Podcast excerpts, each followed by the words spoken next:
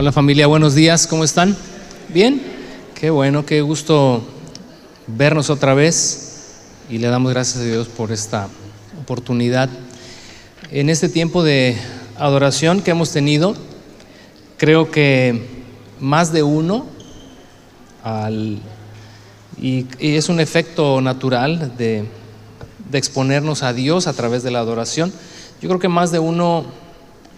Eh, se siente compungido de corazón o se siente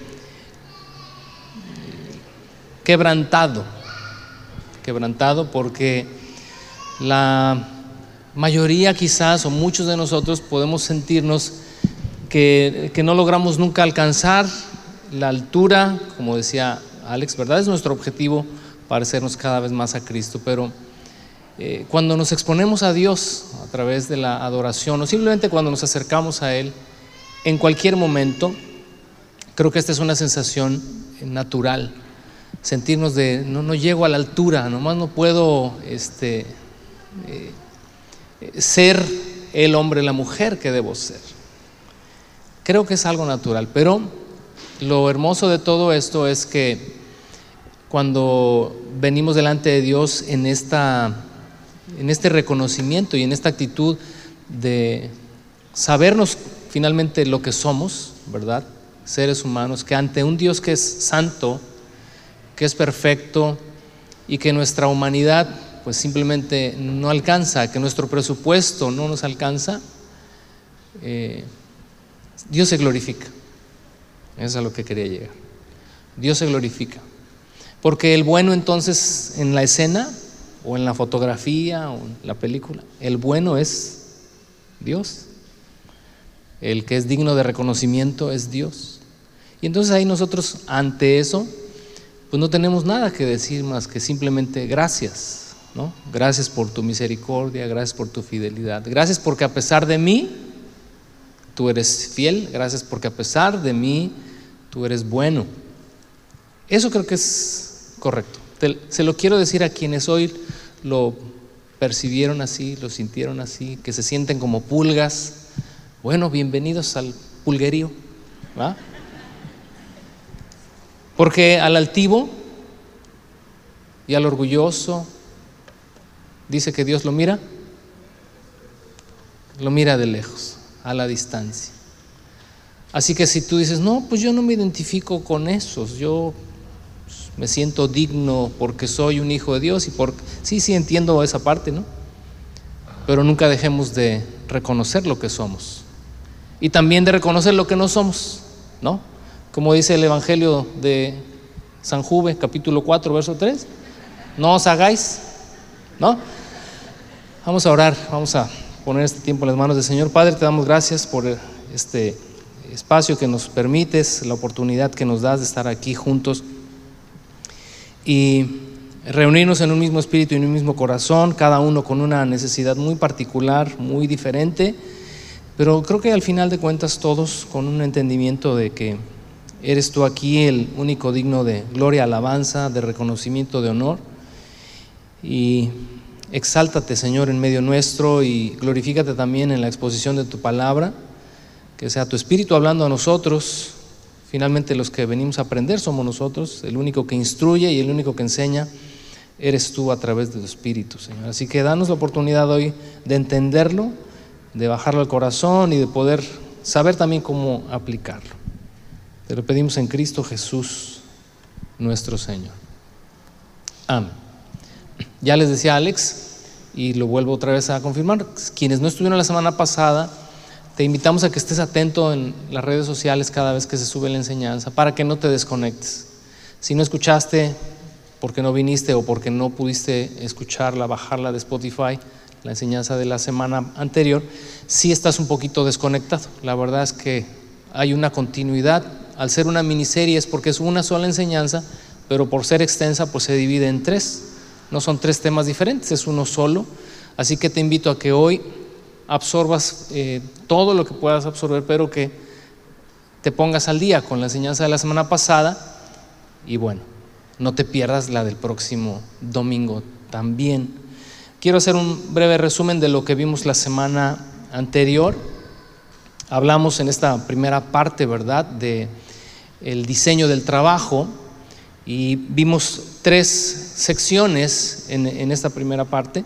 Hablamos de la naturaleza del trabajo. Surge de Dios, es un diseño divino. Dios mismo trabaja, ya lo revisamos, Dios mismo es quien nos da el ejemplo y plasma en nuestra naturaleza intrínsecamente esta necesidad de trabajar, de producir, de proveer, de multiplicarnos, como ya vimos. También hablamos de la trascendencia del trabajo, porque fuimos hechos a imagen y semejanza de Dios. Esa es la respuesta a por qué todos tenemos, bueno, espero que todos tenemos este deseo y este en nuestro interior este impulso de querer trabajar, de querer producir y estudiamos y nos preparamos o aprendemos algún oficio, etcétera, porque queremos trabajar.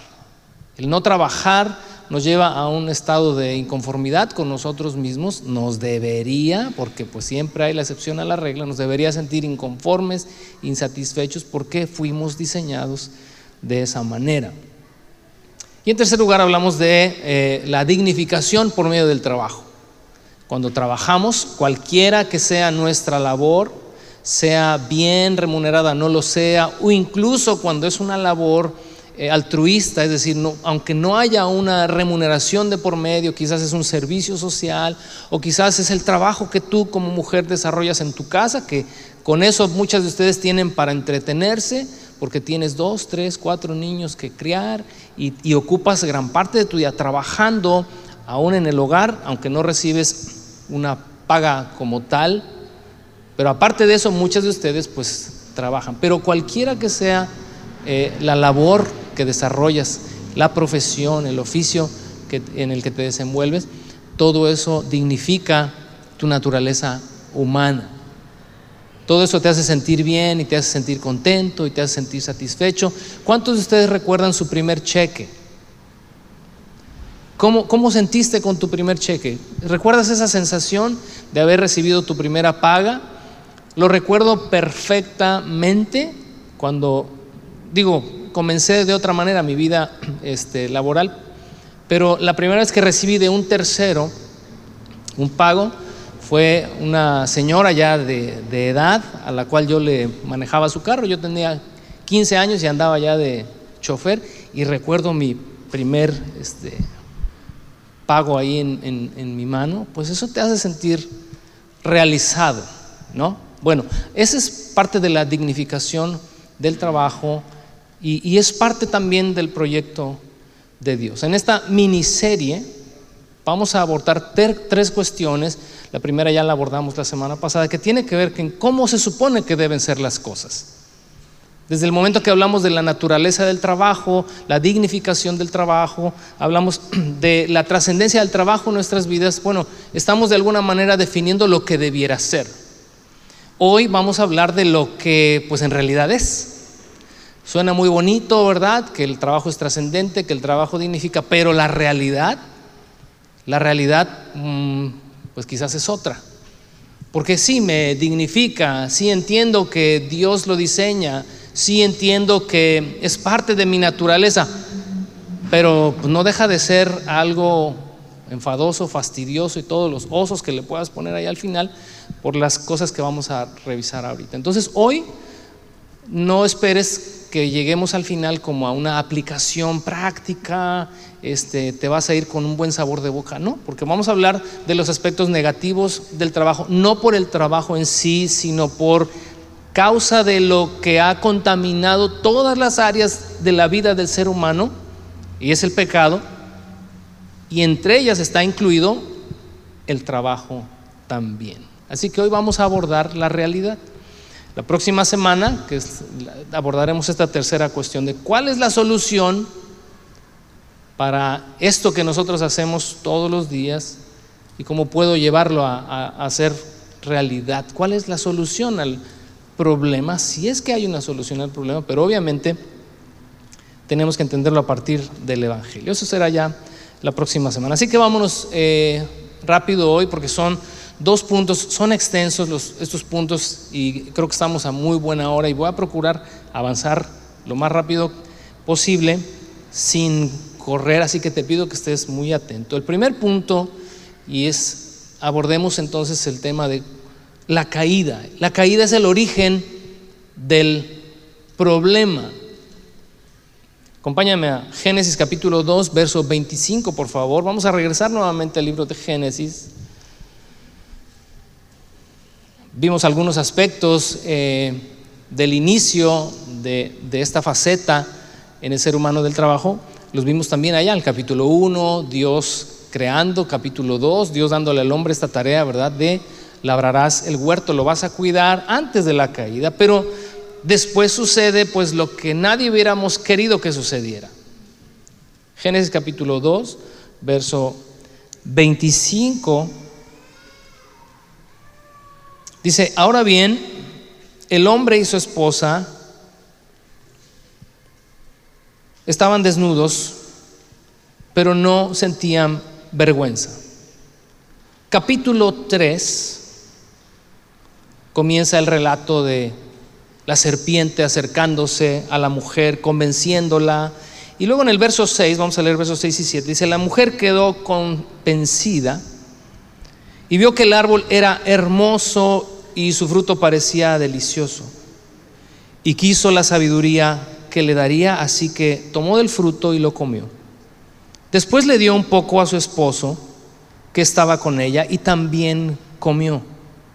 En ese momento se les abrieron los ojos. Quiero que observe lo siguiente. Y de pronto sintieron vergüenza por su desnudez. Entonces cosieron hojas de higuera para cubrirse. Ese es el momento, y es que estamos, vamos a, al origen del problema. No busquemos la manera de solucionar la frustración propia del trabajo o de todo lo que el pecado ha alcanzado sin entender cuál es el origen, lo que genera y lo que ocasiona todo lo que el ser humano ha vivido desde entonces hasta el día de hoy. Cuando, cuando el hombre y la mujer desobedecen a Dios, transgreden un mandamiento, es curioso que lo primero que ellos observan es que están desnudos. Pero aquí el punto no es que solamente em, fueron conscientes de algo que no eran conscientes. Como diciendo, ah, caray, no nos habíamos dado cuenta de que estábamos desnudos. Sabían antes de la caída, sabían que estaban desnudos antes de pecar. El punto aquí es que cuando transgreden un mandamiento y el pecado entra en el corazón del hombre, sintieron vergüenza. Comenzaron a sentir algo que jamás habían experimentado. Comenzó a haber un conflicto en el corazón y en el pensamiento porque estaban experimentando el pudor. Y lo primero que hacen, dice, es tomar hojas de higuera, coserlas y cubrirse. Es interesante esta sensación de inquietud consigo mismo generada a partir del pecado. Hace tiempo escuché una exposición del doctor Sproul, un teólogo que recién falleció, pero hablaba él acerca de la desnudez. Y, hacía toda una, obviamente, toda una cátedra en cuanto a lo que la escritura menciona en esos pasajes y se me hacía muy interesante porque cuando, cuando piensas en eso, somos el único ser creado debajo del cielo que usa ropa para cubrirse. Y usamos ropa no solamente para protegernos del ambiente. Obviamente, pues cuando hace frío, te pones un abrigo, pero cuando hace calor, como más o menos el que está haciendo ahorita, ninguno de nosotros diría, ay, todo me estorba y te quedarías así como llegaste al mundo. Nadie lo haría. Una de las situaciones más vergonzosas, por ejemplo, que pueden suceder en un asalto. Vamos a suponerte que estás en el banco o estás en el supermercado y llega alguien a asaltar y te dice dame la cartera y, sueltas cualquier cosa, ¿no? Pero piensa, si te dijera, quítate la ropa, toda, ¿qué sentirías? Es eso que nadie puede explicar. Cuando, por ejemplo, la teoría de la evolución tratan de explicar de alguna manera cómo llegamos aquí como materia, pero jamás pueden dar una explicación a la moral. No te pueden explicar eh, dónde es que el ser humano concibe esta condición de, por ejemplo, de vergüenza, pudor, y tenemos que cubrirnos y nos seguiremos cubriendo mientras el mundo siga dando vueltas, porque aquí Génesis nos expresa qué es lo primero que el ser humano percibe de sí mismo.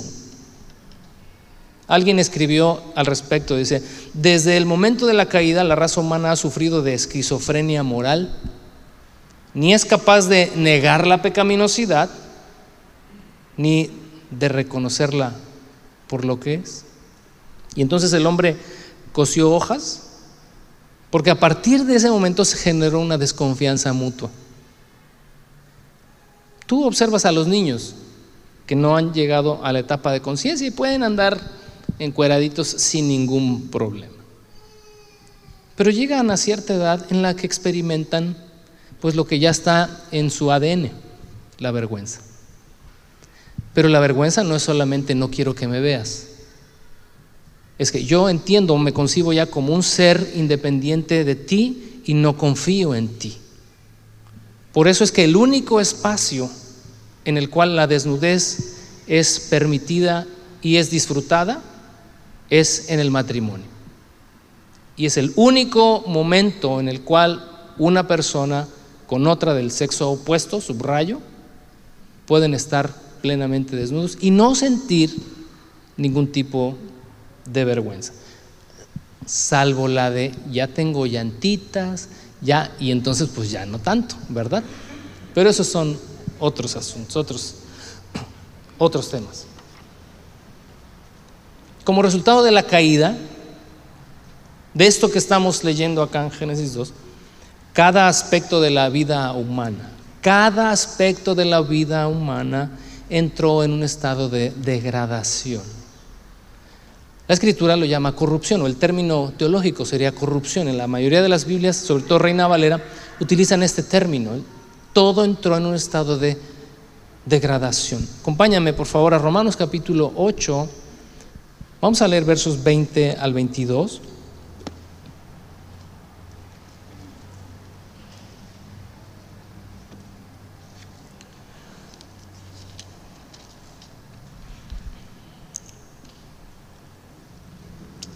Contra su propia voluntad, toda la creación quedó sujeta a la maldición de Dios. Sin embargo, con gran esperanza, la creación espera el día en que será libertada de la muerte y la descomposición y se unirá a la gloria de Dios. Descomposición, corrupción, es una palabra que significa una destrucción que viene desde adentro, un deterioro o decadencia interna, es degradación, descomposición.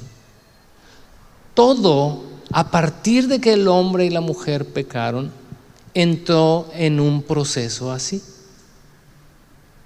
Todo hoy necesita mantenimiento, todo hoy requiere cuidado. Hoy envejecemos, hoy se nos cae el cabello, hoy eh, nuestra piel se, se, reseca, nuestros huesos se debilitan, nuestros músculos, nuestros órganos se debilitan. Todo entró en un proceso de deterioro. Hay un término entropía que define esto. Yo sé que para los físicos y los químicos tiene otro concepto distinto, pero bueno, de alguna manera entropía es solamente esto. Todo entró en un proceso de degradación y de descomposición, por lo tanto nada funciona como tenía que funcionar o como estuvo diseñado en un principio para que funcionara. No nos desconectemos de que vamos a hablar o estamos hablando del trabajo. ¿Te acuerdas lo que dijimos la semana pasada? Dios creó al hombre y le puso en el huerto para que cuidara de él, para que lo labrara, para que produjera, para que de él se alimentara y para que también disfrutara. Es, es interesante, ojalá, ¿verdad? Algún día podamos, ojalá algún día podamos en el cielo, ¿verdad? Experimentar lo que Adán sentía cuando trabajaba porque no había ninguna especie de sacrificio, de esfuerzo, no había sudor, no había dolor. Era el trabajo, pero en, otros términos. Pero en cuanto el hombre pecó, todo aspecto de la vida humana entra en un proceso de degradación. El pecado lleva a la desintegración de cada área de la vida del hombre, ya sea espiritual, física, social, cultural, psicológica, temporal, eterna, todo es afectado por el pecado. Yo sé que vamos a salir aquí echándole la culpa de todo al pecado, ¿no? Oye, ¿por qué eres así, mujer? Y te va a decir, pues el pecado que mora en mí. Fíjate, espero que después de esto entendamos la disertación de Pablo en Romanos capítulo 7, ¿no? Cuando dice, es que ya no soy yo quien hace aquello, sino el pecado que mora en mí. Esta disertación no es la excusa para hacer lo que, pues, ni modo, o sea, vieja, así soy porque el pecado que mora en mí. Tus hijos, oye, ¿por qué son así? El pecado que mora en mí. No podemos excusarnos, ¿verdad?, ante esa realidad, pero tampoco podemos negar los efectos del pecado en la vida del hombre porque abarca cada área. Leía hace unos días una frase que me, me, llegó mucho, decía ahí el escritor, hablando de los alcances del pecado, decía, hemos dicho muchas veces que las emociones y los sentimientos no son de fiar, pues porque están contaminados por el pecado, ¿verdad? No te puedes fiar de lo que sientes, no te puedes fiar de, de lo que, de, de cómo estés en ese momento emocionalmente. Pero decía, ¿pero acaso la razón no fue también contaminada por el pecado? aquí me, tronó algo aquí adentro. Dije, cierto. A veces decimos, no, no, no, no, no, es que no hay que ser emocionales, no, hay, no te fíes de lo que sientes, sé objetivo. También la razón es alcanzada por los efectos del pecado en la vida del hombre. Hasta que entendemos esto, porque el objetivo de entender la raíz del problema es saber cómo esto eh, de una forma práctica nos puede ayudar a corregir, a enmendar por el Evangelio, de lo que hablaremos la próxima semana, esto que experimentamos en la vida cotidiana a través del trabajo. El pastor Rubén de la Rosa en unas semanas más nos va a hablar también, vamos a continuar con esto, ¿verdad? En otras áreas, hablando de la, del alcance de la caída, el alcance del pecado en la vida de una, de una persona. El trabajo existe en un mundo que Dios sustenta, pero que está desordenado por el pecado. Vamos a hablar de los efectos del pecado. Ese es el punto número dos. Vamos a hablar de los efectos del pecado en el área laboral. Vamos a regresar a Génesis. Mira, cuando estaba revisando los efectos del pecado en el trabajo, me di cuenta que hay demasiados y dije, no, pues no, esta ya no va a ser miniserie, ya al rato va a ser una temporada 3, temporada 4 y no. Tomé solamente cinco que voy a tratar de en los próximos 20, 25 minutos de abordar.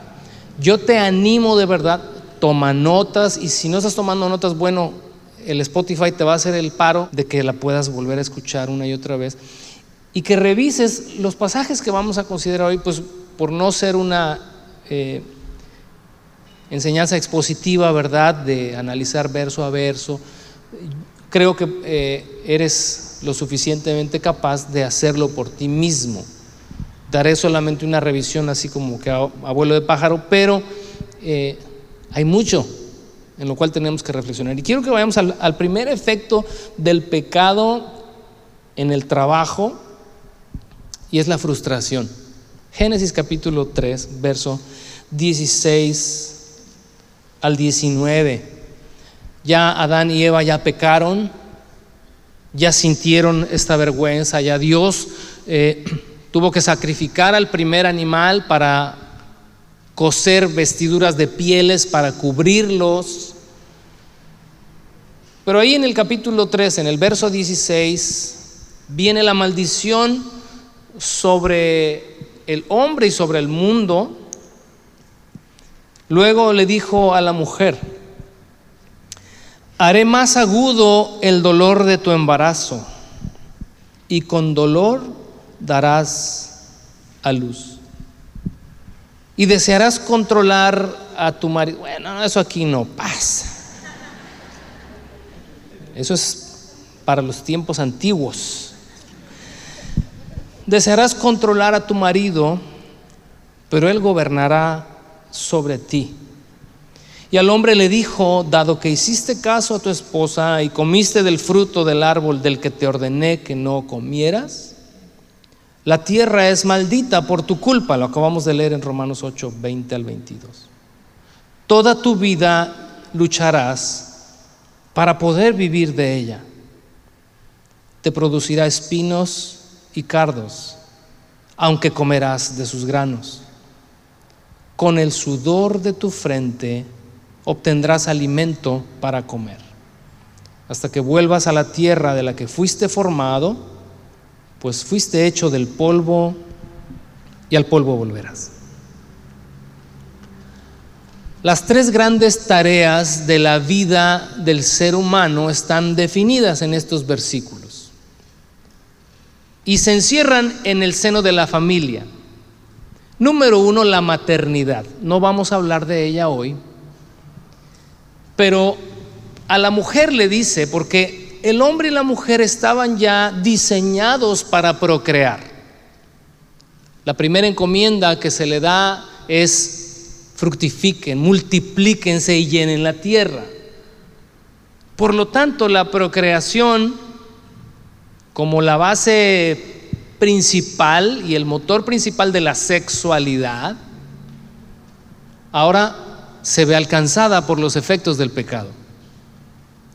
Y entonces Dios le dice a la mujer, aquello que habría tenido que ser placentero, es interesante suponer cómo debieron ser las cosas.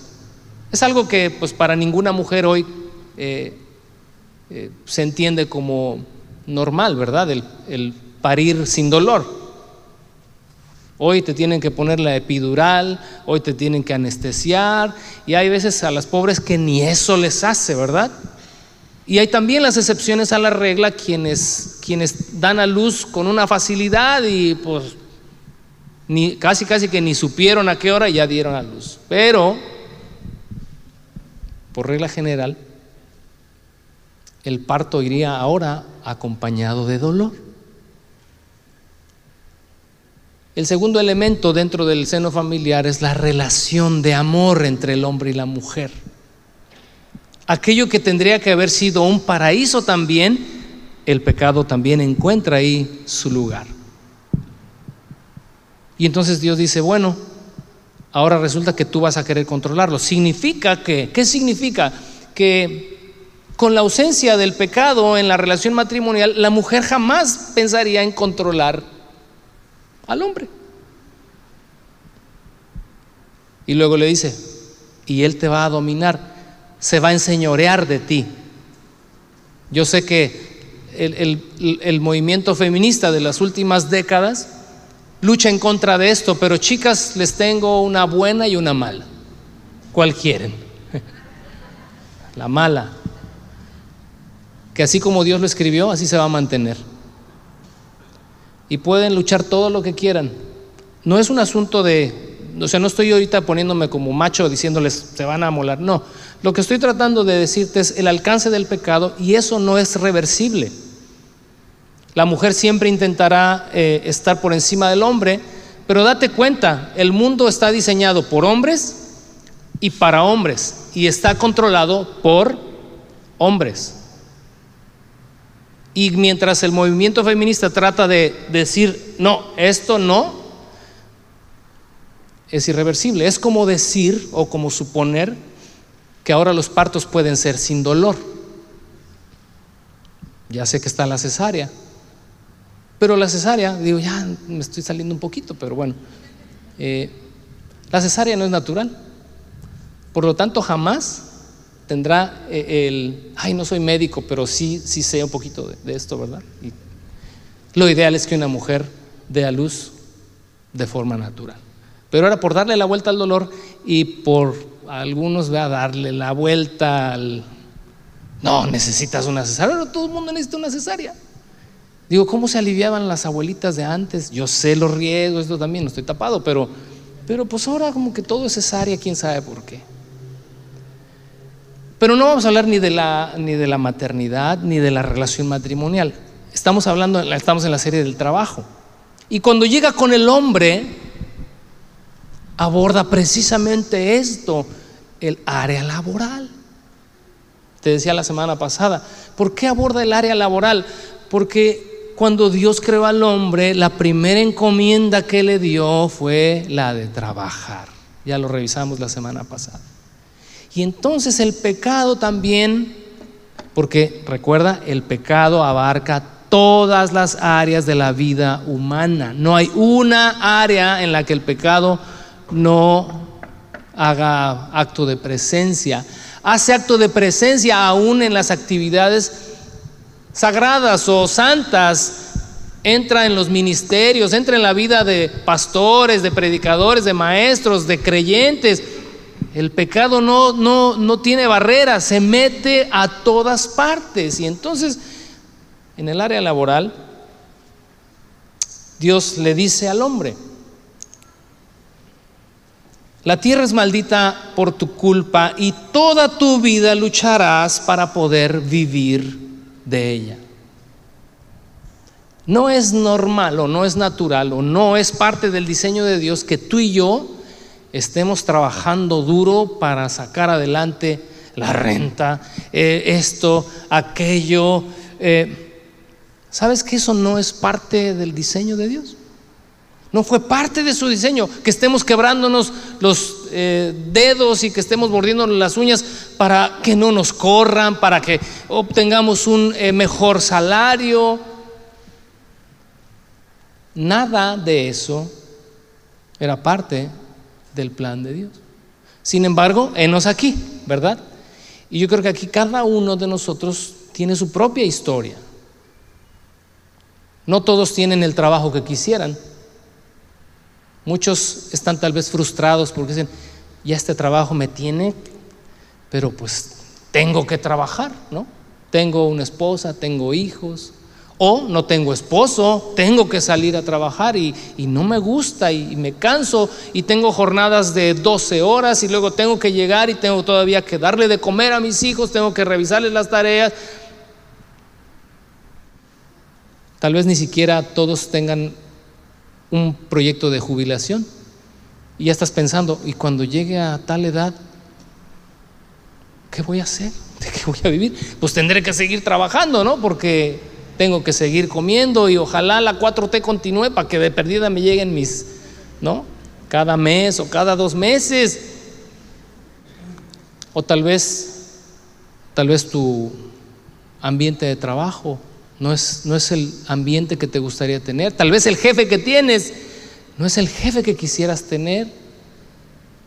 Tal vez eso que estudiaste, de lo, a lo que ahora te dedicas, pues no es lo que querías haber estudiado. O tal vez estudias otra cosa y hoy trabajas en algo que no quieres trabajar. El punto es que el trabajo puede ser agotador, demandante, te puede privar de las cosas bellas de la vida porque no tienes tiempo, te puede privar de ver crecer a tus hijos. Muchos han tenido que emigrar a otro país y dejar a sus hijos dos, tres, cuatro, diez años pues porque tengo que trabajar y de allá yo les mando y ya no viste a tus hijos crecer. Nada de eso habría llegado a suceder si el pecado no entra en el mundo.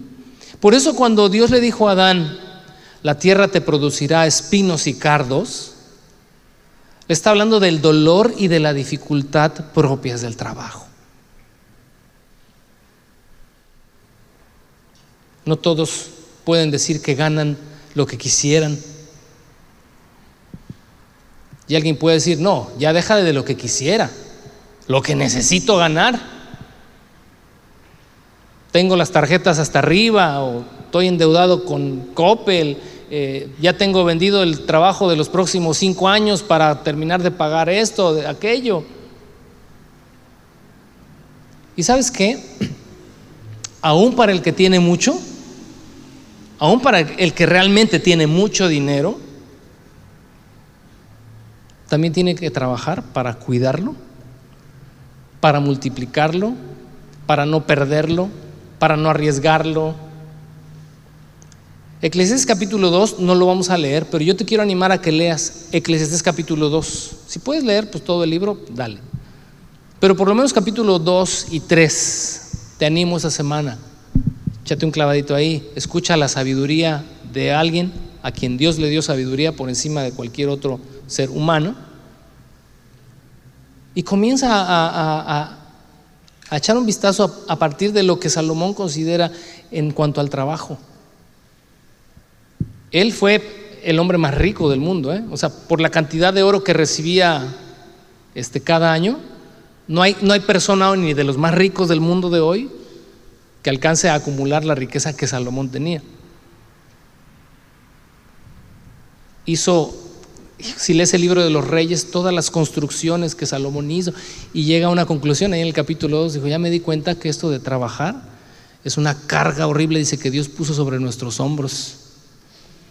Dice, porque ahora, y obviamente, pues sí, el capítulo 3 de Génesis, Dice, porque me doy cuenta que todo lo que trabajé con tanto esfuerzo, dediqué toda mi vida, dediqué horas.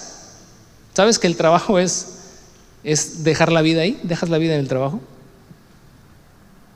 Cuando tú, eh, ahorita termino con lo de Salomón, pero cuando tú recibes un cheque o lo que sea, de la manera en la que recibas la remuneración económica a tu trabajo, tienes que entender algo, que ese dinero fue tu tiempo. No sé, 40 horas a la semana, 50 horas a la semana. Le dedicaste tiempo para, para recibir un pago. Ese tiempo representa tu vida. Ahí lo dejas, ahí vas a dejar tus años. Por eso es que cuando Salomón lo analiza desde esa perspectiva, dijo, todo es vanidad. ¿De qué sirve todo mi esfuerzo? ¿De qué me sirve todo mi trabajo? Si de todas maneras no me voy a llevar nada. Y aún dice, lo que haya yo logrado con mucho esfuerzo se lo tengo que dejar a quién sabe quién. Y no sé si lo va a disfrutar, si lo va a aprovechar o si lo va a despilfarrar. Está medio deprimente esto, ¿ah? Yo sé que ya te estoy deprimiendo. Vamos bien, porque para llegar arriba hay que primero echarnos un clavado para abajo. El trabajo es frustrante en ese sentido. Número dos, el trabajo, y obviamente el trabajo no es el problema, acuérdate, es el pecado que alcanza todas las áreas de la vida humana, incluido el trabajo, también nos desenfoca. Ageo, capítulo 1.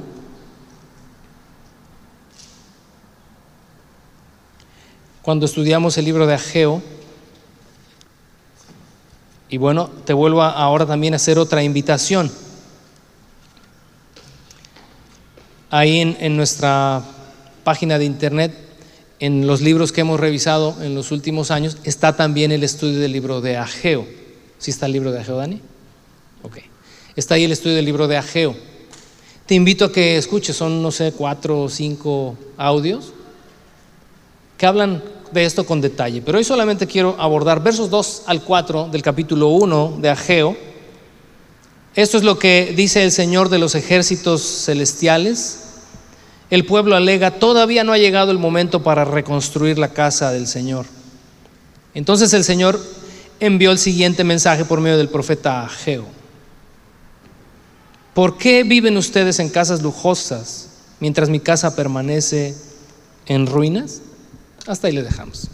Si quieres el contexto y entender todo esto, escucha el audio. Pero el punto aquí es que cuando este pueblo regresa del exilio, comienzan a trabajar porque hay necesidad de reconstruir una ciudad que estaba en ruinas. Hay que producir, hay que levantar la nación, hay que generar nuestra economía, más o menos pues, como la mayoría de todos los que estamos aquí.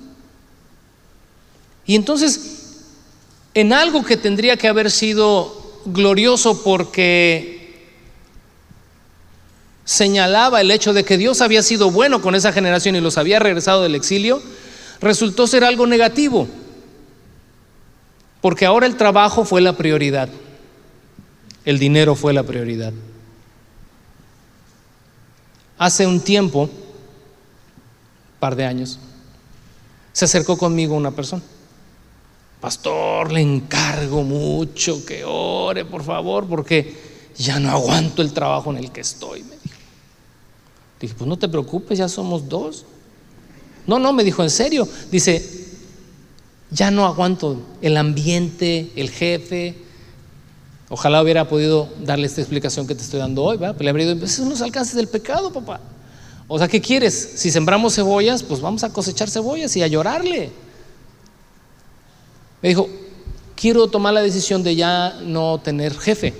Quiero yo ser mi propio patrón, bla, bla, bla, bla. Y le hice una advertencia. Le dije, mira, lo que quieres está bien. No hay nada de malo en querer salir adelante, en querer prosperar, etcétera, etcétera. Le dije, nada más te voy a hacer una observación. En el momento a partir del cual tú seas tu propio jefe, tal vez te empiece a llover mucho trabajo. Tal vez comiences a tener una economía muy distinta a la que tienes ahora que trabajas para alguien más. Ten cuidado de no olvidarte de Dios, porque el trabajo desenfoca, porque también está contaminado por el pecado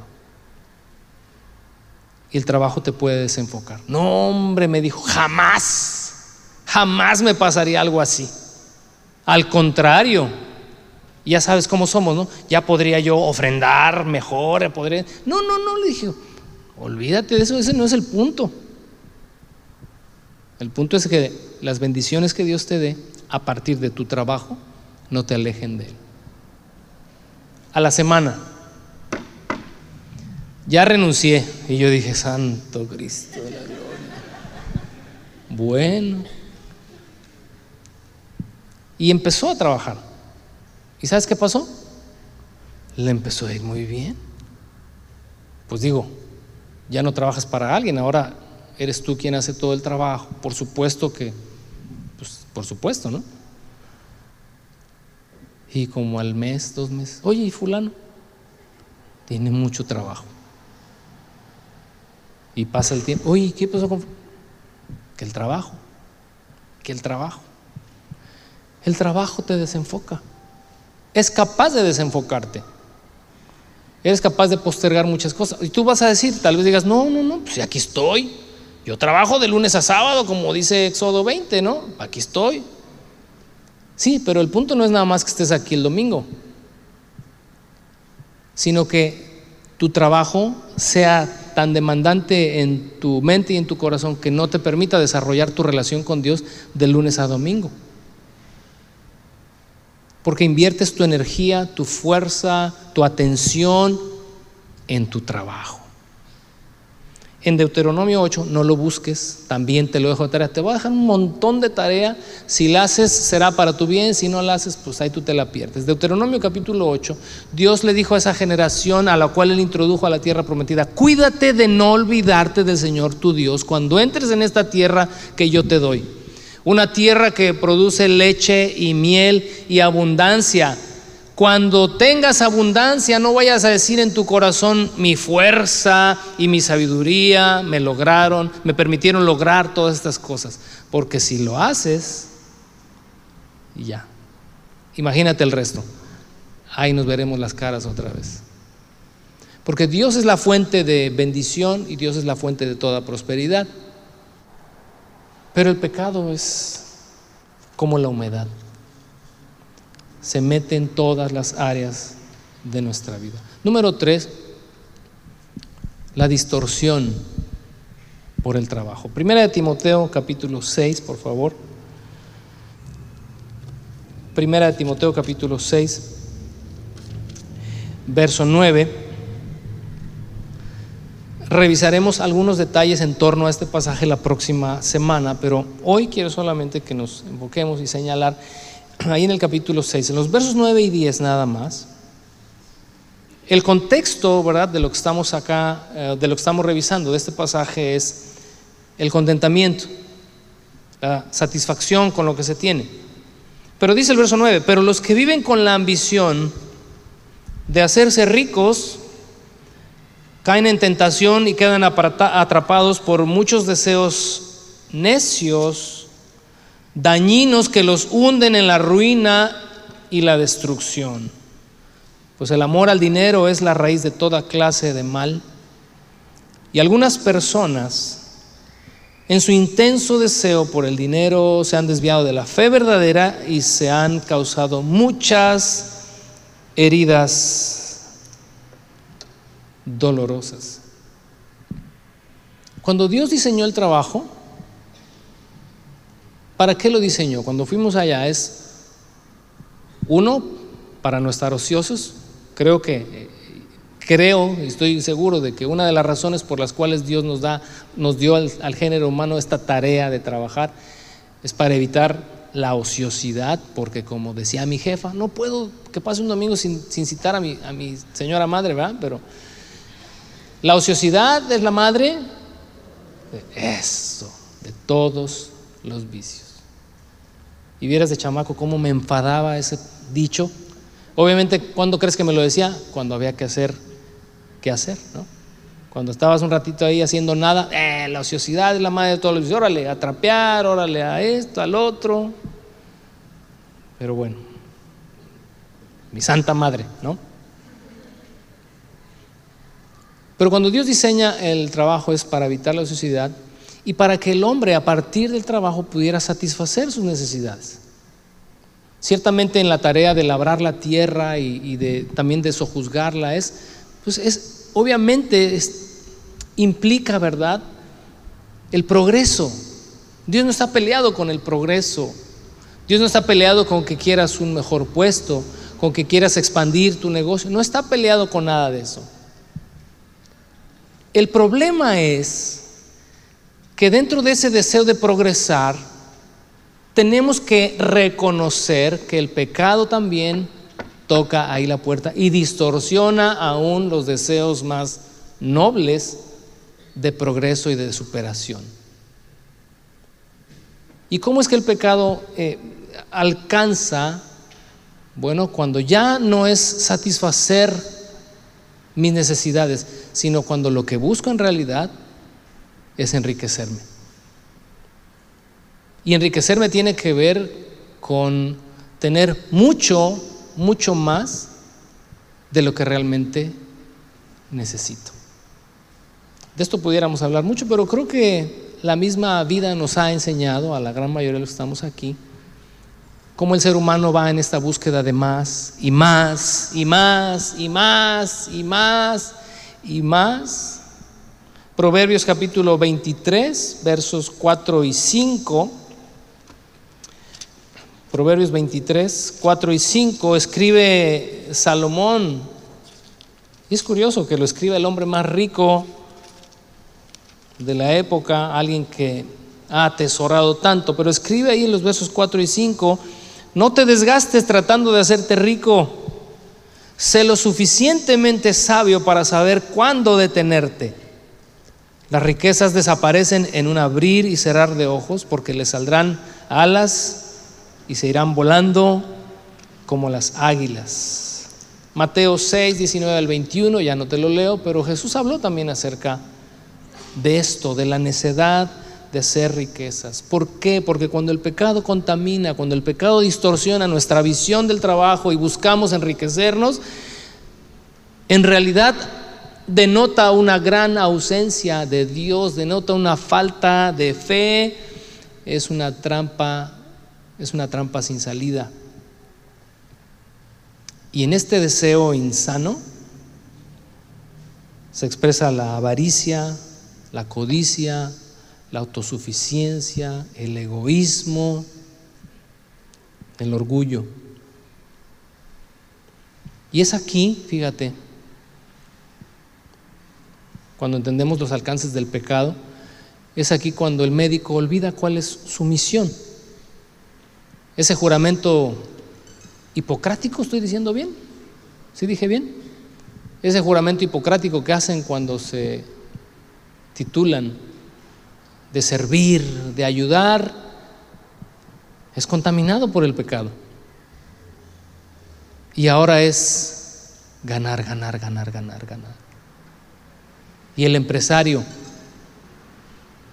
y el ministro y el licenciado y el todo ser humano contaminado por el pecado. Y entonces es el amor al dinero, la raíz de todos los males. Reflexiona y medita en ello durante la semana. Número cuatro, otro de los efectos del pecado en el área laboral es la rebeldía. Ay Dios, hay algunos, si piso callos, ahí me disculpas. Como decía Armando Manzanero, nada personal. Éxodo capítulo 20, verso 9 y la primera parte del 10. Yo creo que este pasaje lo sabemos casi todos. Dice Éxodo 20, versos 9 y 10, estamos en el momento en el que el decálogo está siendo escrito. Tienes seis días en la semana para hacer tu trabajo habitual. Pero el séptimo día es un día de descanso y está dedicado al Señor tu Dios. Otras versiones dicen, seis días trabajarás y harás toda tu obra, más el séptimo día día dedicado al Señor. Todos sabemos esto, ¿verdad? Aún quien casi no visita las iglesias sabe parte del decálogo y sabe seis días trabajarás y harás toda tu obra, pero el séptimo lo vas a descansar. Generalmente hacemos un énfasis en guardar el día de reposo, ¿no? Es que dice Éxodo 20 que hay que guardar un día y damos un énfasis sobre énfasis. A veces pienso yo en guardar el día de reposo. Pero el mandamiento no solamente dice que guardes el día de reposo, ¿Qué dice primero antes de guardar el día de reposo? Seis días vas a trabajar y vas a hacer todos tus asuntos.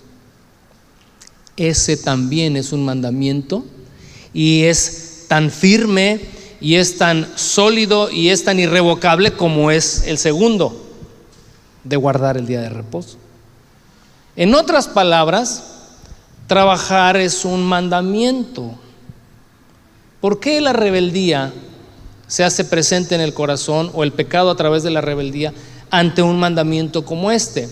Bueno, porque ahorita ya hablamos de los que quieren enriquecerse, ya hablamos de los que, ¿verdad?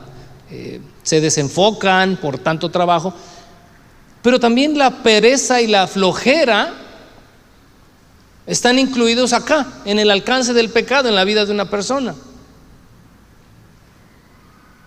El el trabajo es al flojo. Esta, esta, me salió ayer de acá. No creas que estoy tan tapado. De repente me brilla. El... Fíjate, es que como tengo gatitos ahí en la casa, de ahí lo agarré. El trabajo es al flojo lo que el agua a los gatos. Para los que tienen gatos, yo a veces nada más por hacerles la vida difícil cuando me lavo las manos, nada más les hago así. Con que sientan una gota, y ya no, ni qué te digo cuando hay que bañar a un gato, ¿no? O sea, vas a salir arañado. Pues el agua es a los gatos lo que el trabajo a los flojos. De repente, como al tratar como de organizar mis ideas y mis pensamientos en cuanto a esto, por ahí me pareció un recuadro eh, de, las nuevas generaciones que ya no quieren trabajar, los famosos ninis, ¿no? Ni estudian, ni trabajan. Y dije, a ver, no, sería creo que muy injusto solamente clasificar, etiquetar a una generación, pues por algunas características que para tal vez nosotros que somos de otra generación, pues como que no encuadran en, en nuestro marco de referencia de lo que tendría que ser una vida laboral útil, ¿no? No quiero hoy juzgarlos porque tampoco no es el tema. Porque leí por ahí también y me llamó la atención que los ninis no son así como nosotros pensamos porque quieran ser, porque es toda una generación. Y sabes qué reflexioné en que quizás la culpa no la tienen ellos,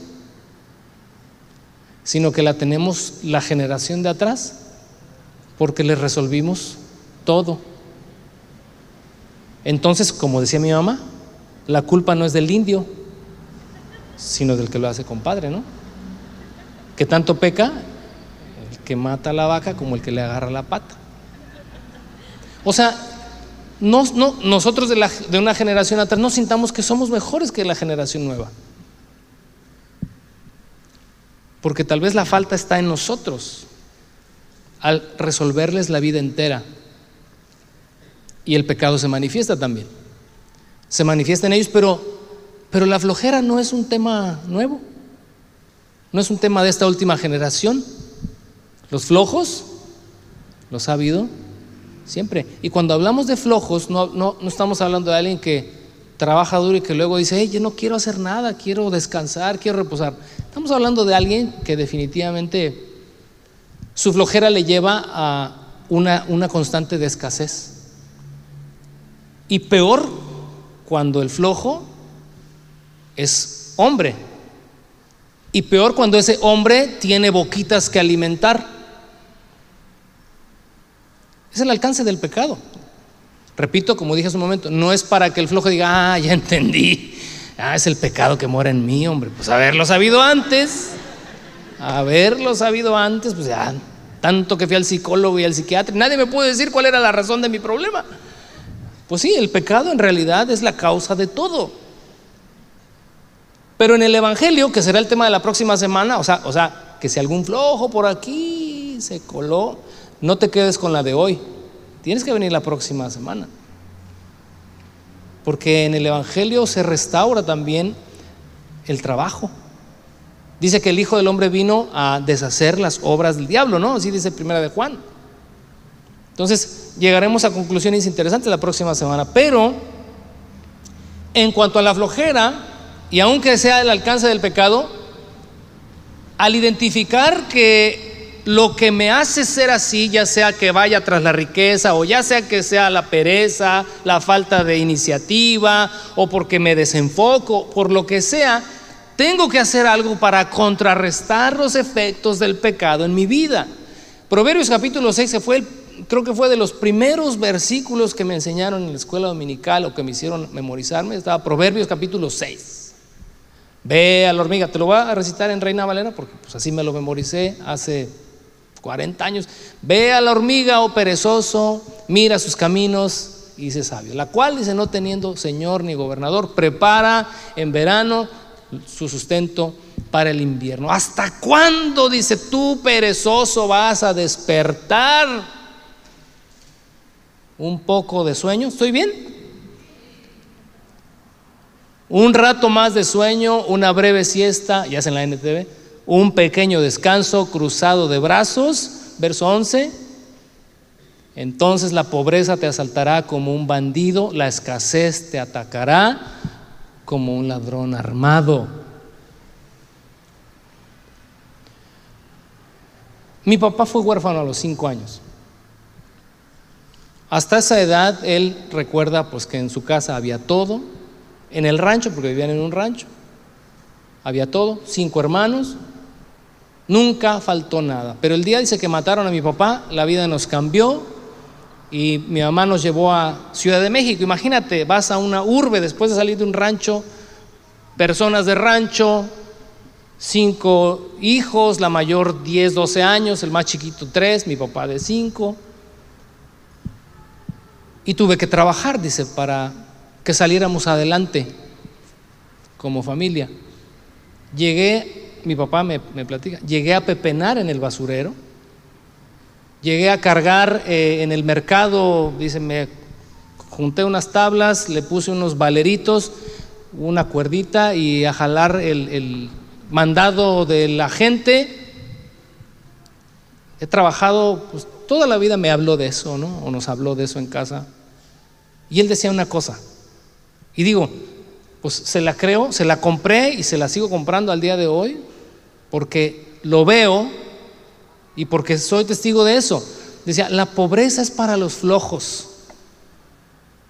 La pobreza es para los flojos. La pobreza es para los flojos. La pobreza es para los flojos. Y es muy lamentable, digo, que haya personas así. Pero peor, mucho peor, cuando son creyentes. Cuando el Evangelio no ha restaurado esas áreas de la vida. Cuando no puedes tener la capacidad de proveer para tu casa, pues porque eres flojo. Acompáñame, por favor, a Segunda de Tesalonicenses. Ya vamos a terminar. Estamos ya por terminar. Segunda de Tesalonicenses.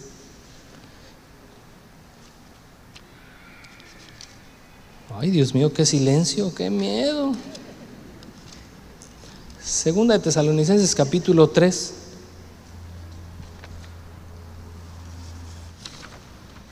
Mira, yo creo que aquí nos hemos de alguna manera eh, sentido bien, por no usar otra palabra, ¿verdad? De, pues de que tratamos de apegarnos a la escritura, ¿verdad? Al menos eso creo. Tratamos de, honestamente no sé si estoy eh, todavía preparado para aplicar la palabra que te voy a leer.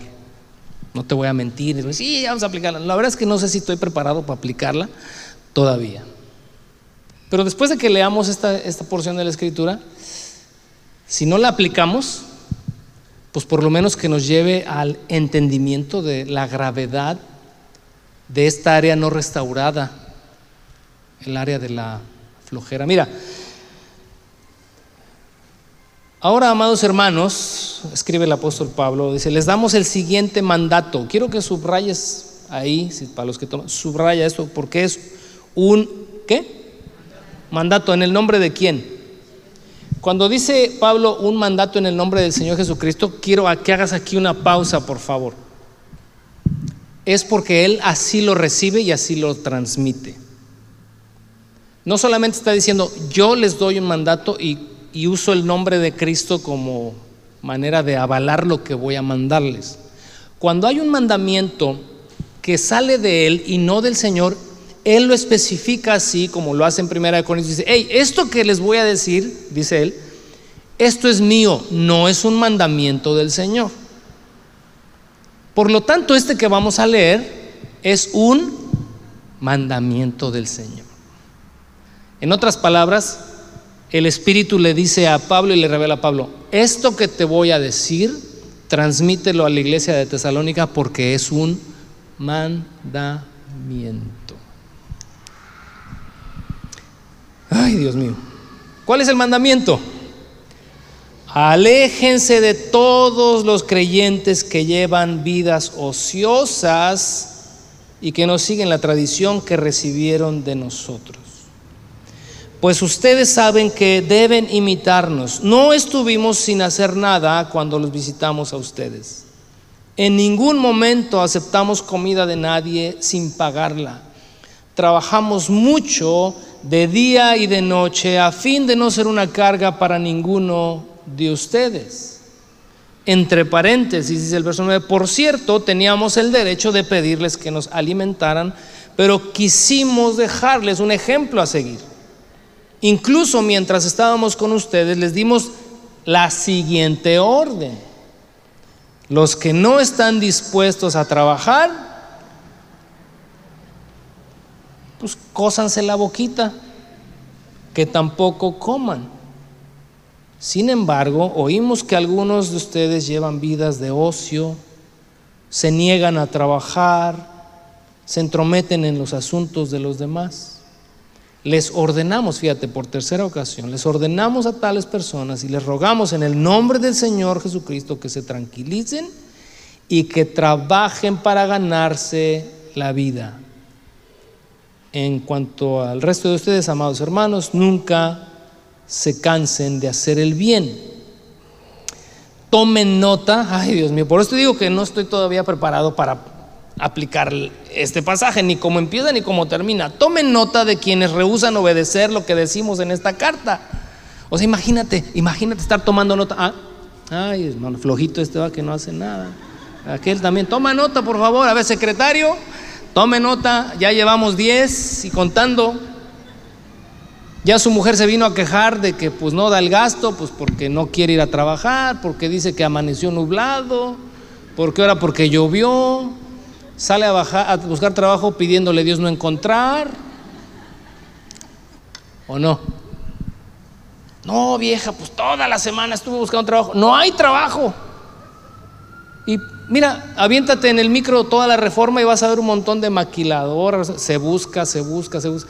Esta ciudad esta ciudad, a diferencia de muchas que conozco, tiene una oferta laboral impresionante. Impresionante.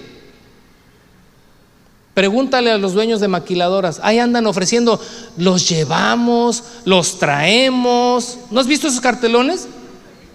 Están rogándole a la gente para que trabaje. Y yo digo, ¿y por qué hay tanta necesidad? ¿Por qué hay tanta gente pobre en las periferias? Y vuelvo a constatar que mi jefe tenía razón. La pobreza es para los flojos. Porque por lo menos tu canasta básica ahí la vas a tener mientras te llega una mejor oportunidad. Pero no, estás esperando la gerencia.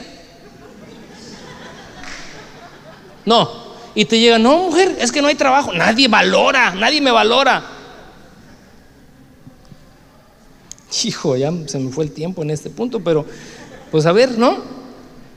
Aléjense de ellos, Santo Cristo de la Gloria. Ahí dice el verso 14, aléjense de ellos para que se avergüencen. Ya, ya, me, ya me veo yo, Señor, no, no los vean como enemigos, sino llamen la atención como lo harían con un hermano. Oye, bro, ¿sabes qué? Hazte para allá. Es que dice la Biblia que me aleje de ti. No sé que la flojera se pegue, ¿no? Fíjate cuán, cuán, cuán grave es y hasta dónde el pecado alcanza en algo que no debió ser. Último, y nos vamos, porque te digo que hay, eh, esta pudo haber sido una lista muy larga del alcance del pecado a través de la vida laboral, es el egoísmo. Efesios 4, 28, y ya con eso terminamos. Efesios 4, 28. Aquí sabes que tuve que elegir una cita de entre tantas, porque son demasiados los pasajes que hablan acerca de esto. Efesios 4:28 dice, si eres ladrón, deja de robar. En cambio, y vamos a enfocarnos en la segunda parte del verso 28, en cambio dice, usa tus manos en un buen trabajo digno y luego comparte generosamente con los que tienen necesidad. Busca un buen trabajo que sea digno pero la segunda parte del verso es, hey, hey, pero para que a través de ese salario bien remunerado puedas compartir con los que están necesitados. El egoísmo. Trabajo para tener, tengo para tener más y me olvido del resto el pecado. Todas estas áreas que acabamos de citar nos alcanzan a todos. No estamos aquí señalando a unos, a otros. El pecado nos alcanza a todos. El egoísmo es, en una definición que encontré, el inmoderado y excesivo amor a sí mismo, que hace atender desmedidamente el propio interés sin cuidarse de los demás. El peligro aquí es hacer del trabajo la base principal de nuestra identidad. Eh, en los pasajes que traté como que de ubicar en cuanto a esto, al ayudar al que está necesitado, son tantos y los encuentras desde el principio de la escritura hasta el final. Una y otra y otra y otra vez Dios a través de la escritura nos llama a ser generosos, nos llama a compartir, pero dice, trabaja, prospera, que, que tu trabajo tenga, tenga una perspectiva diferente. Hablaremos de esto la próxima semana porque son las formas en las que el Evangelio restaura el diseño original. El pecado se manifiesta a través de un orgullo competitivo. Impulsa, pero oculta algo perjudicial. Quiero terminar leyendo un texto. C.S. Lewis, en su libro Mero Cristianismo, escribe esto. Lo que queremos dejar en claro es que el orgullo es esencialmente competencia, es competitivo por su misma naturaleza. El orgullo no se complace con tener algo, sino con tener más que el otro. Aseguramos que hay quienes se sienten orgullosos de ser ricos, de ser inteligentes o de tener una buena figura, pero no es así. Están orgullosos de ser más ricos, más inteligentes o de mejor figura que los demás. El egoísmo. La lista sería de verdad muy extensa. Aquí vamos a dejarle. Pero yo quiero en esta segunda eh, sesión de esta serie que terminará la próxima semana, invitarte a reflexionar en cuánto el pecado ha alcanzado tu vida laboral. Identifícalo. Si quieres generar cambios en tu vida, que Dios genere en tu vida cambios, necesitas identificar lo que te falta, lo que está mal. Que reconozcas, ¿sabes qué? Sí, Entiendo que el pecado me alcanza porque soy egoísta, porque no me gusta compartir. O entiendo que el pecado me ha alcanzado porque sí, mi meta es hacerme rico, no quiero padecer necesidad, quiero tener asegurado mi futuro. O sí me alcanza porque la verdad es que pues no me gusta trabajar. Qué flojera tener un jefe o eso. Cuando lo identificas, o a partir de que lo identificas, entonces puede gestarse un cambio a través del Evangelio y de esto hablaremos la próxima semana. Ponte de pie, por favor. Gracias por permitirme tanto tiempo de escucharme, pero pues quise resumirlo en tres sesiones para no irnos así de plano con una serie muy larga. Pero creo que eso es tema de verdad para, para meditarlo ya de forma personal, individual. Oremos, Señor, te damos gracias en esta, en esta tarde por tu amor, tu misericordia. Ayúdanos a identificar el alcance y, cómo ha permeado el pecado y cómo nos ha alcanzado, cómo nos alcanza y cómo muchas veces simplemente cedemos a él porque no identificamos que ese es el origen del problema, el pecado que mora en nosotros. Señor, que la próxima semana podamos, después de haber aterrizado estas cosas, podamos entender que por tu evangelio y en la restauración de este concepto de trabajo, aún a pesar de, de estar bajo esta maldición de producirnos la tierra por causa de ser maldita, espinos y cardos, y hablarnos de este esfuerzo, de este eh, dolor, de esta decepción, esta frustración del trabajo, podemos a través de tu evangelio encontrar eh, placer y encontrar el gozo a partir de lo que hacemos, Señor. Háblanos, sigue hablando en nuestras vidas. Te pido por cada uno, Señor, de los que estamos aquí o de los que escuchan esta, estas enseñanzas. Llévanos, Señor, a un entendimiento más profundo para gestar un cambio igual mente profundo, Señor. Cambios significativos en nuestra manera de vivir. Te lo pedimos en Cristo Jesús. Amén.